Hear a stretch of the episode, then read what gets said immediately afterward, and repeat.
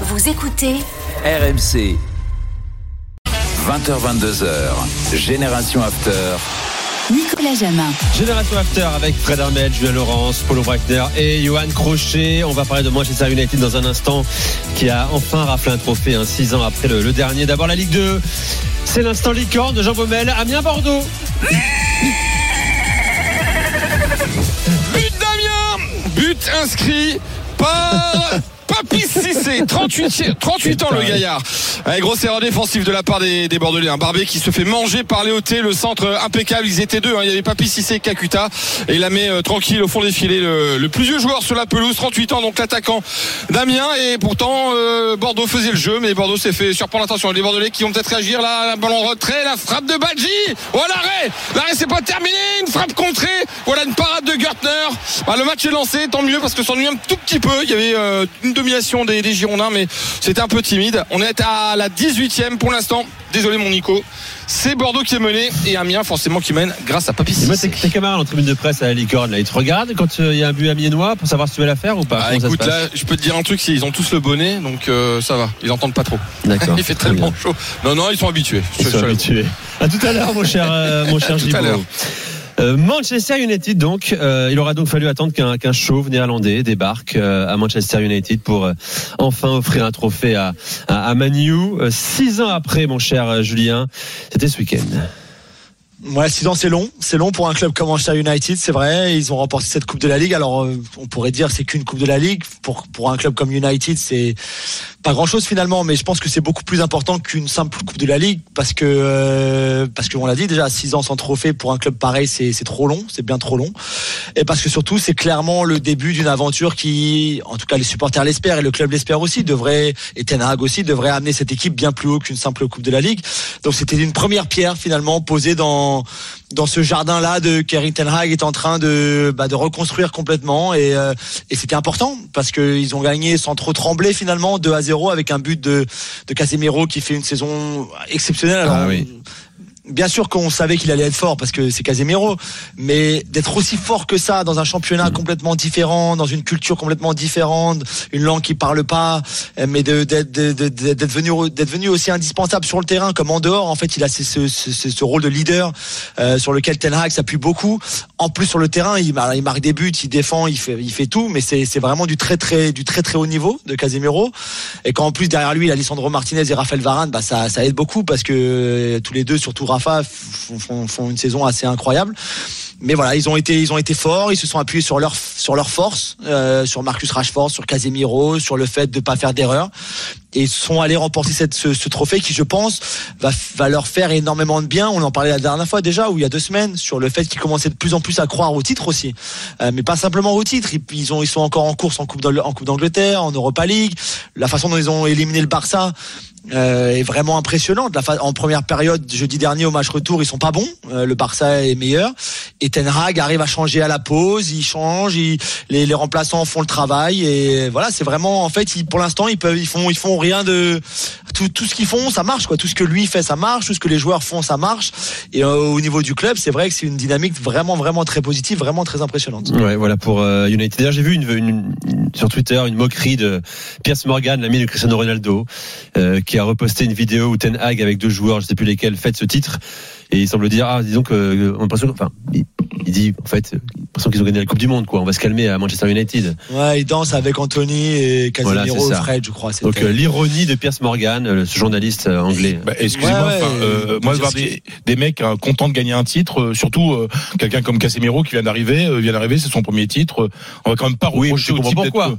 Pierce Morgan, ami de Ronaldo, euh, qui n'a toujours pas digéré voilà, c'est la ça, relation oui, entre oui, United oui, et c'est- Oui, Ronaldo, et qui a attaqué à, au club. Bah, Voilà, ça marche mieux sans Ronaldo. Hein, euh, Ah, ça, c'est sûr. je franchement, je comme Rashford, je- un joueur comme Rashford par exemple est dans la forme actuelle aussi parce que parce que je pense qu'il y a il y a pas le, le- peut-être la pression que Cristiano pouvait naturellement euh, amener sur les autres parce qu'il il était tellement exigeant finalement. Mais juste pour finir, Bruno Fernandez a fait une interview avant la avant la, la finale avec euh, avec Rio Ferdinand où il expliquait de toute façon c'est très simple. Si tu fais pas ce que Ten Hag dit eh ben tu, tu dégages. Donc Cristiano, Rashford a perdu sa place parce qu'il était arrivé en retard à une causerie d'avant-match. Anthony a perdu sa place. Jadon Sancho a perdu sa place. Et voilà un moment, un moment, si tu fais pas ce qu'il te demande, tu fais pas ce qu'il fait, écoute, tu fais pas, t'appliques pas les consignes, t'as pas la, t'as pas la discipline individuelle personnelle qu'il que lui souhaite. Et ben voilà, tu tu t'assois sur le banc. Et puis je pense que cette discipline-là, c'est c'est ce côté un petit peu autoritaire, mais pas dans pas dans un sens négatif.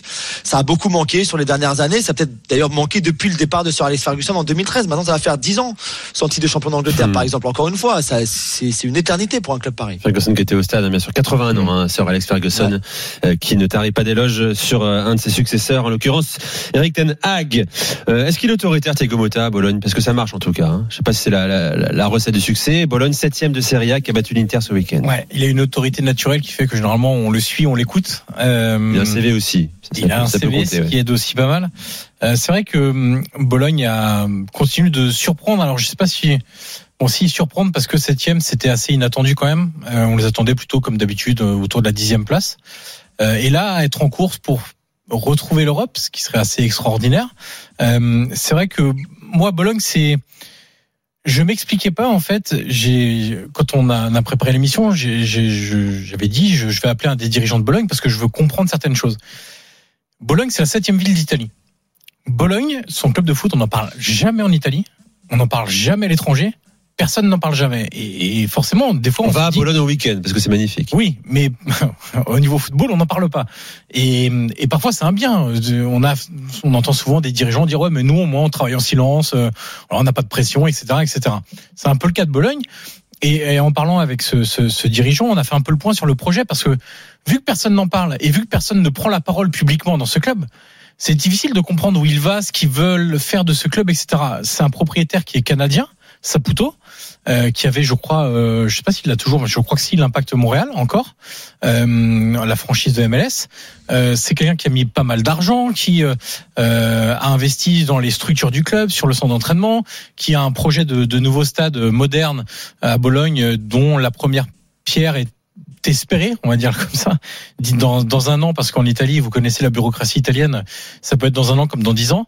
Euh, et, et donc, on a un peu évoqué le, le projet et ce qu'ils essaient de mettre en place. Alors, il y a évidemment une grande part euh, euh, de, de, de, de sur la construction de l'effectif. Et moi, je, je lui ai dit euh, une question un peu provoque, mais finalement, j'estime qu'on peut être en attente de ça. C'est est-ce que Bologne peut être le nouvel Atalanta? Euh, parce que c'est une très grosse ville, il y a un très gros bassin de population, un propriétaire qui est plus riche que ce qu'était la famille Percassi au départ, euh, avec des bonnes structures, euh, un- une base de supporters assez assez importante. Et euh, il m'a dit, euh, bon, au-delà du fait que tous les clubs italiens voudraient être l'Atalanta, la nouvelle Atalanta, mais qu'ils essayaient de, de construire quelque chose qui est une sorte de filiation avec l'Atalanta. Le premier pilier, je l'ai dit, c'est les structures. Améliorer, améliorer les structures parce que c'est le, le travail quotidien, les structures d'entraînement, avoir des bonnes pelouses, avoir tous les, tout le système nécessaire pour euh, la récupération, pour euh, le lieu de vie, etc. Donc ça, c'est le premier point. Deuxième point, c'est euh, ils sont clairement dans une dans une stratégie de développement des jeunes joueurs de valorisation des jeunes joueurs. La valorisation des jeunes joueurs, elle passe par quoi? Bah, Soit par des résultats. Tu finis premier, bah, tes joueurs, euh, ils ont forcément été bons et donc tu les valorises. Quand tu veux pas être premier ou en Ligue des Champions, tu les valorises à travers le jeu. Et pour être valorisé à travers le jeu, il faut aussi un entraîneur qui ait des des principes suffisamment forts Oui. et établis pour que ces jeunes-là puissent, parce que c'est beaucoup de jeunes. En l'occurrence, Thiago Motta. En l'occurrence, Thiago Motta. Et hum, on a fait une autre euh, analogie. Juste, c'est quoi ces préceptes, Thiago Motta? C'est du jeu de possession. Évidemment. C'est une équipe euh, conquérante et dominante sur le terrain, beaucoup d'agressivité à la récupération du ballon. Pro, euh, encourager la prise de risque sur le terrain, c'est-à-dire responsabiliser les joueurs et le fait de, bah, tu sais que quand tu as le ballon, tu peux tenter des choses qui, qui sont travaillées ou moins travaillées. Il t'engueulera jamais parce qu'il estime que la prise de risque fait partie de l'évolution de l'équipe. C'est-à-dire que si tu prends pas de risque, il y a peu de chances de se créer des occasions, il y a peu de chances de, de provoquer des changements de rythme, etc. Donc ça, c'est un peu ces, ces préceptes, ces préceptes de base. Et, et dans la valorisation des jeunes joueurs, ils ont déjà fait beaucoup. Julien, et vous avez récupéré euh, le fameux, je sais jamais s'il faut dire Aiki, Aike, euh, de, de, de l'écossais euh, qui était à Iki. Iki, voilà, Iki. qui était à, à Bologne, qui est maintenant à Brentford. Euh, Il y a des jeunes joueurs comme Nicolas Dominguez, moi que j'adore, euh, qu'ils ont récupéré à Vélez, euh, qui, qui est extraordinaire. C'est un chien au milieu de terrain, qui est en plus bon techniquement. Ils ont euh, Srauten qu'ils ont récupéré aux Pays-Bas. Ils ont Lukumi qu'ils ont récupéré en Belgique. Donc tout ça rappelle un peu ce qu'a fait l'Atalanta dans le chercher les Gossens, les Attebourg, les De Roon, etc. Une construction avec des joueurs qui ont besoin de démontrer et qui, dans un certain système, vont être valorisés. Et, et, et c'est très bien fait. Et la valorisation des joueurs va amener aussi un, forcément un développement économique associé au développement sportif. Mm. Et c'est vrai que s'ils arrivent à se qualifier en, en Coupe d'Europe, ça serait euh, une belle première pierre. Et je pense que le parallèle avec l'Atalanta reviendrait encore plus fort. Parce que quand l'Atalanta s'est qualifié pour la première fois en Europa League, c'était totalement inattendu. Bologne cette saison, ça pourrait être totalement inattendu. Mais en tout cas, club à suivre pour les structures, la qualité des dirigeants suivre aussi, mon cher Johan, la parce qualité que de, de, de l'entraîneur et surtout, je répète, bassin de population, septième ville d'Italie. Ouais, septième euh, de Mhm. Serie A. Euh, Il y a une forme de logique. Euh, en revanche, oui, Thiago Motta, euh, qui est très important dans ce club, là, parce qu'il est en train d'établir une politique globale, sportive, euh, sera sûrement attaqué dans les prochains mois pour d'autres éventuels clubs un peu plus prestigieux. Ouais. C'est ce que on en parlait avec le le, le, le dirigeant. Euh, il me disait, moi, j'adorerais que ça soit le 2 de Zerbi euh, de Bologne, que le 2 de Zerbi de Sassuolo, qu'on ait ce type de- d'entraîneur-là qui son au moins travail. trois ans, mais il risque d'être attaqué dès cet été. Ouais. C'est l'heure de la minute de euh, euh, Julien Laurence. C'est parti, on envoie la musique Toto. choix, choix original. Vous connaissez pas Mais qu'écoutons-nous là Forcément, Oasis parce que parce que Manchester City, parce qu'Arsenal, parce que la, la course au titre, Wonderwall bien sûr. Surtout, on a on a fait des grandes soirées sur cette chanson, tout- toute notre Ah, génération en oui. tout cas, euh, les frères Ga- Je pense que Fred est pour le nom. Hein, Moi, il, avait déjà, il avait déjà non, 40 ans. Donc, euh, Ouais, bah oui, c'est déjà à la retraite, ouais. Mais- non, mais pour pense. notre génération, euh, voilà. moi j'écoute donc, du rock moi. j'écoute T'as du bien rock. raison. Ouais, T'as bien mais raison. lui, Bah, ce qu'il veut dire, c'est que lui, pour Angleterre, on écoute c'est pas du rock. Voilà, c'est ça. De- ça, j'ai- bien compris. Bien compris. Euh, Je préfère les Stooges. Ah, Iggy Pop and the. La semaine prochaine. Voilà. La semaine prochaine. Allez, rendez-vous. Mais voilà, pour parler d'Oasis, je- pour parler pardon de Manchester City, de ce, ce mano à mano en tête de la première ligue qui est, qui est assez fascinant, je me suis dit voilà Oasis, c'est un peu simple, je te, je te, je te, le- je te l'accorde mon polo parce que c'est les, c'est le, les grands supporters de Manchester City, bien sûr, même des années compliquées, hein, pas que depuis euh, l'argent de des Pas que le petit drogue, c'est ça? Voilà, c'est ça, exactement. Pas depuis qu'ils gagnent, mais euh, même quand c'était nul, ils étaient supporters à Main Road, etc., etc. Donc voilà, Manchester City qui est toujours deux points derrière Arsenal après les deux victoires du week-end euh, à Bournemouth pour City 4 à 1, à Leicester pour Arsenal 1 à 0. Deux matchs qu'ils ont globalement très bien maîtrisés, très bien contrôlés. Mais voilà, deux, points, c'est euh, c'est peu. Ça nous donne une vraie belle course au titre, même si Arsenal a un match de plus à jouer qu'il jouera mercredi soir à domicile contre Everton. On en saura peut-être un peu plus. Donc si l'écart est 2 points, 3 points ou 5 points. Euh, mais c'est vrai c'est une belle course au titre qui, qui est très prometteuse avec en plus, donc on l'a dit, United. Pas si loin que ça derrière. Donc euh, voilà, ça devrait être assez intéressant jusqu'à la fin de la saison. Et Arsenal qui jouera son match en retard de la 7 journée hein, ce mercredi, Julien, euh, face à face à Everton. Euh, Je sais ce que je viens de dire, mais Ah, t'écoutais tu, l'as dit non Donc, euh, Je regardais- cher Pour te Julien. dire, je regardais une action de la. Sampdoria face à la Lazio, c'est ça. Vas-y, euh. Polo, rapidement. Tout à l'heure, t'as surtout raté le but de la Fiorentina. Tout à l'heure, Biraghi, euh, Ah, l'homme incroyable du milieu de terrain. Ah oui, fantastique. On n'a pas assez d'écran, malheureusement. Eh, Est-ce qu'on continue le débat sur, euh, sur un Norvégien, un cyborg norvégien qui est frustré, brimé à Manchester Ah. City lorsqu'on marque 33 buts en 33 matchs Euh, alors là, bizarrement, mon polo, c'est bien parce que juste pour finir rapidement, quand il marque, on n'en parle plus. Quand il marque, on se bizarre, demande pas hein. combien. Voilà, combien de ballons il a touché, combien de passes il a fait. Quand il marque, ça va. C'est quand il marque pas que les gens se disent Ah non, mais attends, c'est pas normal, il a pas marqué. C'est anglais qui font les débats. Soyons, hein. Oui, oui, mais ayons une réflexion absurde. C'est-à-dire quoi S'il était dans un autre club anglais, il en serait à 60 buts, c'est ça, en 33 matchs C'est ça ce que, c'est ce que ça veut dire? Je sais même pas. En fait, je comprends. Voilà. Même moi, on l'a eu, Ouais. on a eu la discussion avec Daniel l'autre soir. Même moi, je Ouais. comprends pas ce débat, donc euh, je l'ai dit à Daniel. Euh, Guardiola, le jour n'a n'a pas pas compris. Il a dit d'ailleurs, c'est c'est de leur faute, c'est de sa faute à lui, la, la faute de l'équipe quand. euh, quand, quand ça marche pas pour Erling, quand il marque pas, mais voilà, moi je trouve ça absurde comme débat. Quand, tu, quand tu marques plus de 30 buts en 6 mois de championnat, être un problème, c'est c'est quand même pas mal. Oui, mais quand elle est stade exceptionnelle et que pendant 6 matchs, tu marques un but, certains, voilà, veulent Oui, bah, on créer du on a- débat. on Voilà, a c'est fait ça. la, la même chose en France avec Mbappé à un moment donné. Il a pas C'est marqué pendant 7 buts. Oh là là, mon Dieu, il a pris le boulard, c'est insupportable, etc. Ouais, ouais, à Mais fait. comment on va faire des journaux On et des, le truc, des ouais. émissions de radio si on peut pas faire ce genre de polémique On va créer des polémiques Bah ouais, artificielles. enfin, franchement. Bon, Ouais. bref.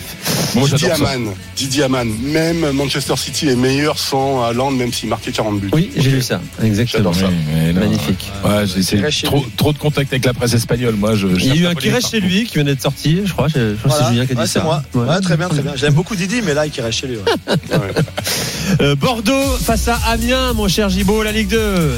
Eh, les Amiénois qui euh, bon, souffrent un petit peu là depuis 4-5 minutes, euh, même s'ils mènent 1-0 grâce à Cissé à la 16e minute. On vient de passer la, la demi-heure de jeu. Bordeaux qui, essaie de réagir. On a vu une frappe de Franck Sergio qui est passée allez, à 50 cm à droite du poteau du gardien euh, amiénois. Donc pour l'instant, ben, c'est Amiens qui fait la bonne opération. Mais non, 1-0, un quart d'heure de la mi-temps. Et dans un instant, euh, Fred hein, qui aura un avis tranché sur euh, Diego Simeone. Alors que l'Atlético se positionne dans le top 4, euh, c'est pas forcément une bonne nouvelle pour les Colchoneros selon Fredo. Il nous dira pourquoi dans un instant. Et puis, tiens, le gouvernement anglais veut réguler le foot anglais. Tiens, on, on- on va tout vous dire. On va, on va en parler. Julien va nous donner quelques informations. communiste. Euh, allez, à tout de suite dans Génération Spéciale Drôle de Dame.